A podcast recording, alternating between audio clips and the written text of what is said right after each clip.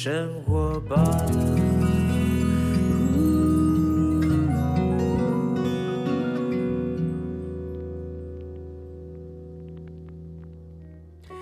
时间下午两点多，欢迎来到幸福生活吧，我是空中的 bartender 小马倪子君。今天要干嘛呢？到礼拜三了，礼拜三就是一个礼拜的中间。我这不是废话吗？就是说呢，礼拜三我们就跑跑跑跑跑跑到礼拜三了，再跑两天之后呢，就有周休二日到了。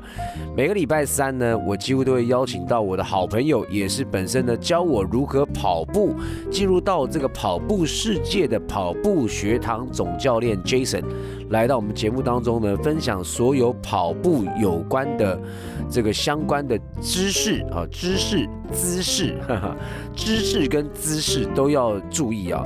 我原本以为跑步，跑步哪需要人家教？跑步不就是鞋子穿着就去跑吗？后来没想到呢，经过跑步学堂的 Jason 告诉我呢。跑步相关的知识还有姿势之后呢，我们现在做这个单元的节目啊，做到现在已经做做到大概有十集以上了吧，还没讲完。而且呢，我跟你讲讲不完，因为它太细了。所以呢，慢慢有听众朋友呢也开始有反馈说，哇，听我们在这个节目的内容当中学习到很多很多他从来没有想过的跑步相关的知识还有姿势。很多的这个细节呢，包括心态，包括呢，呃，哇，太多了。像今天要聊的呢，我们今天要聊的，可能跟所有跑步的人呢，都，呃，一定有关系。而且很多人很喜欢听这一段，为什么呢？买东西谁不喜欢呢？要买的酷，买的炫，买的好用，买的能够合宜自己的这个呃这个身体的状况，呃，能够呢帮助我们跑步的话，所以呢。今天要聊的就是如何来添购自己跑步的装备啊！装备有哪些呢？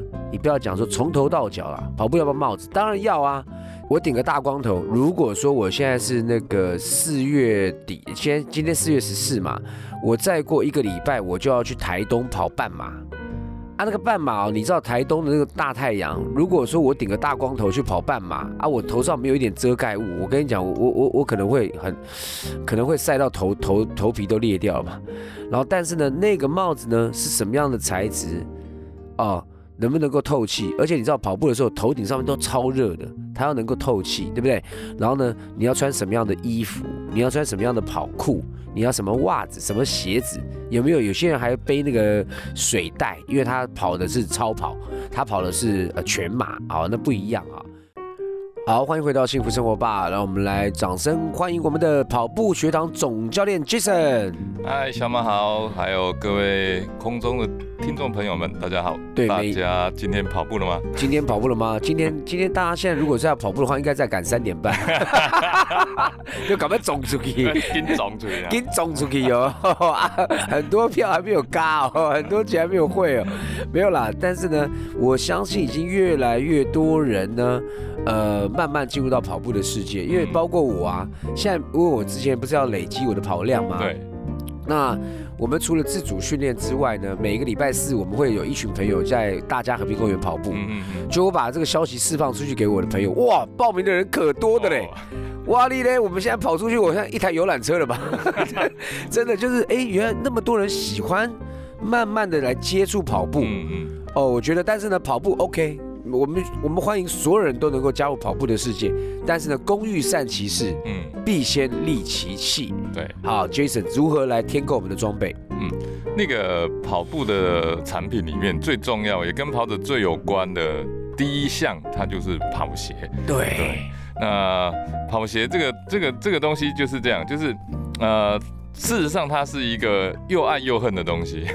哎，我目前已经有三双跑鞋哦，那你已经进入到我们所谓的开始真正认识该买什么鞋子的阶段了。第一双是买我，哎，我第一双也没有浮夸哦。嗯，我第一双我上网找，我是真的看到跑鞋，然后我去找一个中间值，我没有买那种特别贵、特别炫的，因为我觉得应该不用吧。然后我就买一个，哎，普通。但是我觉得好像那个专业功能很很强，我买那一双 Nike，结果呢，后来呢，就是哎穿上去之后呢，我发觉跑跑跑，它前面的楦头太紧，嗯，它不适合我的脚。后来我就去买亚瑟士，因为亚瑟士的楦头比较大，对，比较宽，比较宽。哎，我就买亚瑟士，我发觉跑路，哎，感觉又不一样了。是，最近又进阶了，最近比较浮夸，最近又买了那个超级厉害的超跑啊！哦，哦，很好啊，这个其实就会看到这个过程哦，就呃在产业界里面啊，鞋子本身它的功能啊，或者是它它是属于什么等级啊，对，其实这个大家都没有一个所谓约定俗成的一个内容。那鞋子分这么多种，其实都没有说，哎，什么叫做什么样的鞋子叫做进阶，什么样的鞋子叫做呃高阶的，大家都有大家的一套论述哎，逻辑跟论述。那跑者们呢，在买的过程当中呢，大概就是我刚刚讲的，就是要买是过三双之后，你就开始了解。哇，我现在已经买到三双嘞！对，有了拥有三双以上的时候，就开始知道说啊问题在哪里了。啊，对所以其实它就是一个辅具。对，那因为每一个人的身体的状态会不太一样，你是经常运动型的呢，或者是你是呃打球的、打篮球的，从小打球打到大的，或者你你的本身的这一个足弓发展是比较不好的，嗯。或者是你的足弓是比较高的，这些都会呃造成说你买了鞋子之后呢，就有各式各样要去适应它的过程。是是对，这个这个这个哎你刚刚讲到足弓高的这个嗯部分呢，我新买的那一双还没入手啦，因为已经有人给我试穿过了。嗯哼，试穿过说它非常的轻盈哈，也是一双超级呃价值非常昂贵的一双鞋子，有上万块哦，跑鞋。然后我这次第一次看到它的气垫是在前端的，四颗气垫在前端，一般气垫都在后端嘛。对，我从来没有买过气垫的跑鞋，但那一双听说呢，它是气垫四颗在前端，他说有钛，有一种一种材质，它的嗯钛的板啊放在鞋有钛板放在鞋底，然后它的足弓的部分呢，我穿进去的时候，我发觉哎，足弓的部分踩下去有点有点顶到我的足弓。嗯嗯嗯他就说跟我讲说，他说你不要担心，那双鞋子呢，就是任何的跑者，他会依照你的鞋、你的脚的样子，嗯。你去跑一段距离之后，他的足弓会配合你的，会改变，成为你的、你的、你的脚的形状。我说今天 gay，他说真的啦，然后就跟我讲说那双鞋子啊是，呃，已经被列入不能够进进入正规比赛专业选手所穿。他为什么不能？哦，这个其实是要跟最近的一些呃新的科技，像碳板，对对对，碳板碳板的功能呢，其实它会增进跑者在触地的时候的反作用力，就是那个回弹力。啊那这个回弹力呢，对跑者会产生有一定程度的推进。OK，那呃，我们讲一般来讲就是作用力等于反作用力。对嗯，但是如果你增加了是有一个特殊材质在的时候呢，你的反作用力会增加。好，那问题来了，这个反作用力呢，就跟你本身的素呃身体的素质就有关哦。如果你的本身的身体素质是非常非常好的，就是像一些顶尖选手，哎呦，哎，那顶尖选手他其实已经比赛到一定的程度了，大家的身体素质都差不了多少。对，那最终呢，你只要加一点点东西让它加成，这个东西就会产生竞赛不公了。天哪，这等于是禁药，没错，禁药其实也是这个道理。就是最后我已经跟你都是同样等级的，就最后我穿了这双鞋子，我就赢你那么一点点反作用力的东西。对，所以这个部分在国际竞赛里面呢，逐步发现会有这样子的优势之后呢，就会逐步要来禁止。哈、嗯啊反正我也不是专业选手。好，那 Jason，我们刚刚提到这个是我后来进阶的进阶了哈，也刚刚这个观这个听众朋友也听到，哎，一个很特别的冷知识哈，原来也有这个禁禁鞋不能够呃进列入跑赛的呃那个比赛里面的专业选手所穿的鞋子哈。对，那么那一般的人呢，现在我们讲刚刚初学的，我们先从初学的来讲，嗯。他如何先进入到挑鞋子？OK，其实呃，首先你要先了解自己啦，所以这个了解自己的过程当中呢，就买三双鞋也是这个原因啊。无无一盖丢的啦，我跟你讲。真正是无一概对嗯诶，因为每一家公司它在设计鞋子的时候，它还有国内跟国外，就是它是亚洲的还啊是美洲的，它在鞋子的设计上的时候呢，它那个宽度都会不太一样。就像我刚刚讲的嘛，对，就是我们讲所谓的足围啊，竹围嘛，啊，对对对就是那个竹围在机机场附近嘛，竹围嘛，没有啦，就竹围啦，，对，就是你的那个最脚宽的地方。最，宽的那个地方，那就是你的拇指球那个地方围一圈嘛。对，那那那个围一圈呢，呃，亚洲人跟这个呃欧美人士的脚其实是不太一样的。亚洲人的脚板呢都比较宽，然后也比较厚。难怪亚瑟士厉害，哎，对，就有一些哦，所以有时候我们大家讲，就是亚洲人真的比较适合亚洲的品牌，对。因为亚洲的品牌它在设计上它就比较偏向亚洲的当然。当然，我去日本买衣服，日本的衣服袖子都比较短，真的啦，对，真的真的，衣服也是一样，你买衣服也是有欧美版的啊，然后是亚洲版的鞋子也是一样的，所以你在买鞋的时候呢，就是如果这个品牌的鞋子它有出这个亚洲版的，那哦它你就会比较容易找到适合合脚的。那呃有一些鞋子它就是真的是只有符合欧美，就是尤其是一些呃我们比较看见比较小的品牌，然后是从欧美进口的。如果你的这个足部的那个楦头比较大，就是你的足尾比较大的、宽的，或者是脚板比较厚的，对你就会买到比较窄的鞋子。对，你穿久了之后，你的那个脚掌就会出问题。会会会撅起来吗，对，会第一会撅起来，第二就是左右会挤，你的脚趾头会左呃上下就交叠。那这种交叠的情况呢，它就很容易嗯出现两个问题，一个就是足底筋膜炎，啊对。对，这个是长期累积下来的哦，你知道足底筋膜炎啊，嗯那这更可怕的一种病啊！我上次的髂胫束我还觉得还还好处理，我觉得足底筋膜那是真的是人间地狱哎，哎对，那个你很痛哎，每一步每一步都很痛，每一步都很痛。就是因为你脚在里面长时间在一个不正常的情况下，我我公开拍电影就裹小脚了。没错，你说得对，我最想看比喻，就是裹小脚，你没没事，你把你脚脚脚裹在里面，你自己都知道不太对劲了。你刚开始跑不会知道哦，嗯，你跑久知道，然后加上袜子，对，这挤压，你会整个这样裹小脚，那你当然会痛啊。对，而且你你你知道这个这个久了之后，它是会变成是你的整个的那个骨头都会整个往内挤，对，然后久了那个问题会很大。哎呦，你看到没有？光光这个呢，我我今天聊起来就很开心。为什么？我这，哎，算是自自己经历了一段开始去找鞋，因为我发觉第一双就，哎，怎么回来之后脚会那么痛啊？嗯，后来发觉不对呀、怎么那么紧？然后再去试，然后呢找到那个足围嗯比较宽的，符合我的鞋子，再去跑一次。我发觉哎，真的很轻盈哦，嗯整个脚就亏呀、嗯，就整个就松掉了。哎，卡得亏呀，我跟你讲，嗯不是啊，哎，心灰亏啦哈。光光这个鞋子啊，你刚刚讲说我们足围要符合亚洲人的宽度哈，不要太楦头太窄的。那还有什么？例如说，有些人我们如果量量鞋子，嗯，很多人就讲，哎，鞋子你要往前顶，我脚脚掌穿完鞋子往前顶，然后看后面你手指头插进去有嗯放了几根，要有一个要有一个 space 嘛，要有一个嗯空间给我嘛，嗯。这样是对的吗？哦，这个就是我们常以前犯的错呃误。妈妈都会这样教嘛。对对对，其实是要往后顶，对不对？这其实就刚我们回馈到刚刚前面讲的这个，就是你的足围这一块，对哎，你的楦头这一块。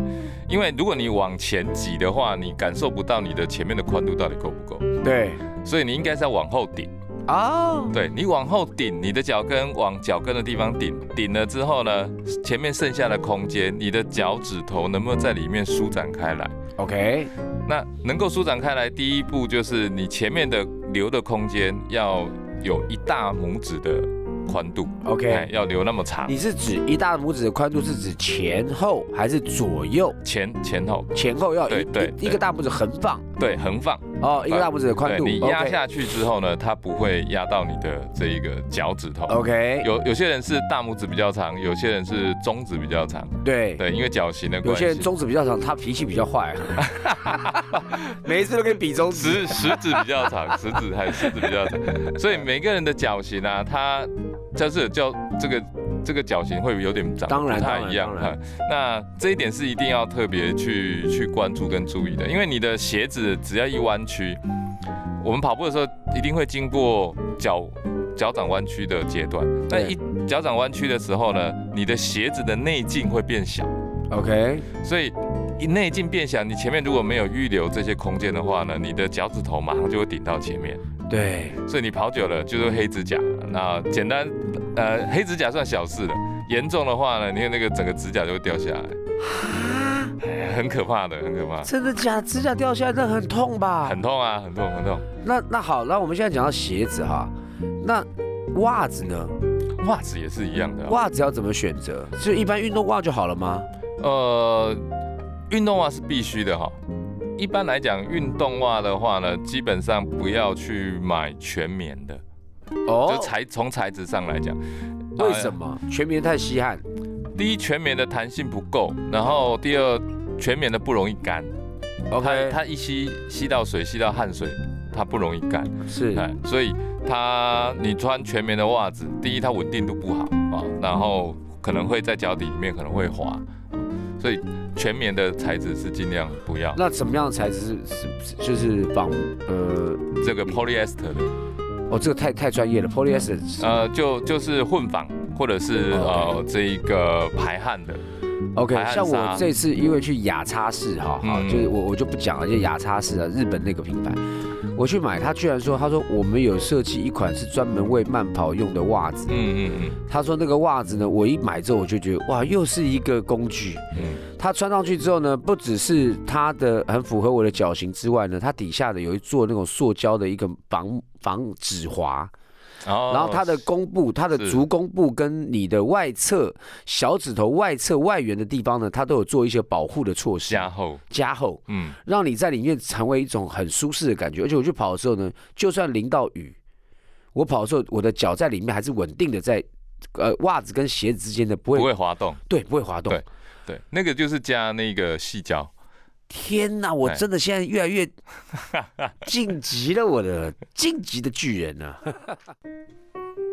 你看啊，刚刚这个说到袜子、鞋子哈，嗯，光光我们脚部这个两、哦两个组合就很多了哈。对，刚刚袜子还没有讲完，你哎看像材质的部分啊，刚刚是材质，然后它其实你刚刚已经有提到，就是外加的功能。对，所以它外加的功能呢，有一些像它会有呃加压的功能，那加压的功能它有加在足弓上的，啊，那也有加在小腿上的，因为小腿呃袜子它还有分一般短袜，还有就是叫做长筒袜，就是到小腿袜的部分。对，那如果以分在脚上的加压的部分的话，大部分它的加压跟固稳定度都会放在足弓，那有的会在前面的呃脚掌的部分，就是足围的那个位置呢。OK，会做轻微的加压，就是让它让你的脚呢，在那个落地的时候，前脚掌落地的时候呢，有一个让你往本来你加压落地的时候，脚掌会往外扩嘛，对然后它增加有点类似橡皮筋，稍微轻轻的把你圈住。那这个圈住呢，它又不能圈得太紧哦，太紧的话圈的太，又裹小脚了。对，又裹小脚，所以那个那个那个圈圈的那个系数，它也要算得刚刚好。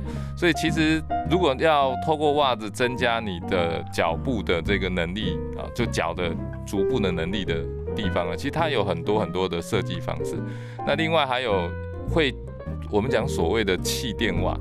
它就会在你的鞋子里，呃，在袜子里面呢，就是透过不同的组织，就是它会立体的组织，立体的组织呢，它在某一个地方局部加厚，对啊，就像我我买那个啊，嗯，就是它在足弓的地方或者呃足围，前前脚掌足尾的那个对对地方，对对对对对对，对，让你落地的时候感受你的皮肤会比较舒服。虽然它不能真正，有些会号称吸会吸震啊，其实当然了，你也想说那个线那个毛线圈。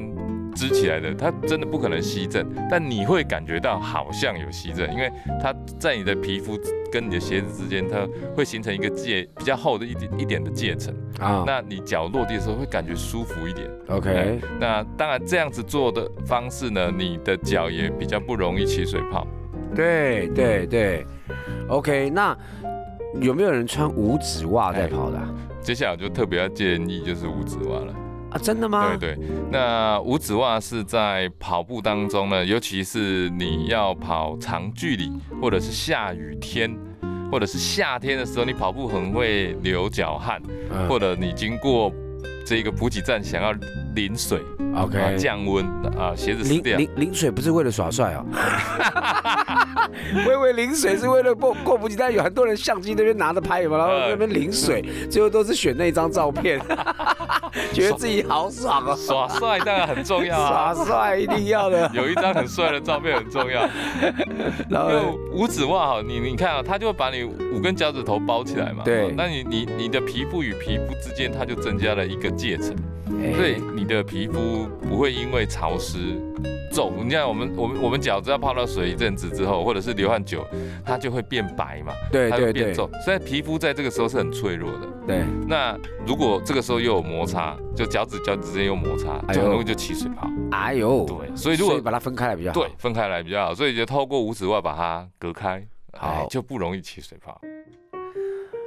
好，最后一段呢，我们请 Jason 赶快来跟我们讲一下。那那光光跑鞋，因为你知道坊间的各个品牌出的跑鞋太琳琅满目，太多种的形式，对，哪几种你可以跟我们大家分享介绍一下？也许我可以找到适合我自己的那一种。嗯，就其实我们刚刚林林总总讲了很多了。对，那虽然说各品牌都没有一套固定的一个逻辑，但基本上可以分类成几个我们比较常见的哈，嗯，就是一种叫做运动控制型的，那它比较适合我们所谓的这一个呃叫做内旋。什么叫做内旋？内旋就是你的这一个呃有叫做扁平足了。哦就是你足弓比较低的这些人 OK，那他可以透过这个运动控制型的跑鞋来来控制。那有这样子的一个控制呢，如纵使你现在你的足弓能力还没有很好，那有这样的控制呢，至少你在跑步的时候，你的膝盖不会不稳定哦，造成膝盖的不舒服。那另外一种叫做稳定型的跑鞋，那稳定型的跑鞋它就比较适合正常的这一个呃。足部的功能，那这些呢，呃，也会比较适合，就是一般我们讲所谓高足弓，嗯有有些有些人他有所谓就是特别高的足弓就是比较呃跟别人不太一样。了解。那这样的人呢，他就适合稳定型的跑鞋，或者是我们一般就是呃足弓是很正常的，也可以适合。那再来一个叫做避震型的，又叫做支撑型的，那它比较适合是外旋比较嗯大的，外旋就是真正高足弓到呃就是比较异里。面像个山洞一样。对对，有些人就是小时候跟跟跟主公讲话里面有回音，Hello，有一个山谷 Hello，他就会比较适合这一种呃支撑型的。嗯那另外还有，它同时也会是一个叫做呃避震比较多一点的。OK，那这一类型的鞋子也会是我们初入门跑者也可以选择的。OK，好，那这三种类型啊，嗯。其实去品牌，你你问他 sales，因为有时候我们看不懂，他可能标识不清楚，我们可以这样问他这三种，他们可以回答出来，是这三种跟我们分别吗？可以，基本上都可以透过呃 sales 会跟你讲，他们大概总的来讲也会习惯分这三种。OK，那如果你是呃第一次没有什么在运动的人啊、嗯。比较没有在运动的人，那你就可以选择控制型。的，OK，哎，就是哦，我就是很入门啊，然后很骂咖、啊，然后我就我也知道说啊，我可能就是那一种呃脚掌踩在地上就是比较平的啊。OK，呃控制型的先跑个跑个一阵子之后呢，突然间发觉自己的足弓，哎，足弓有点高了一点点，我们再去买一个哈，就是比较属于稳定型的，稳定型的，因为你需要稳定的足弓，因为足弓嗯。稳定之后呢，不会伤到膝盖，对。对不对？然后最后呢，如果说你的足弓里面是一个山洞一样的，你就要就买避震型对的。，这这这个属于叫做支撑，又叫做支撑型的。支撑型的，对，OK，以上呢都是一些你看啊、光光装备来讲，我们才谈到鞋子跟袜子而已哦。那希望呢，我们的资讯对大家有益处，让大家能够跑出一个幸福的人生啊！工欲善其事，必先利其器。今天再次谢谢 Jason 来跟我们分享。谢谢，好，最后呢，哎，下一个礼拜还要邀请他啊，谢谢 Jason，谢谢。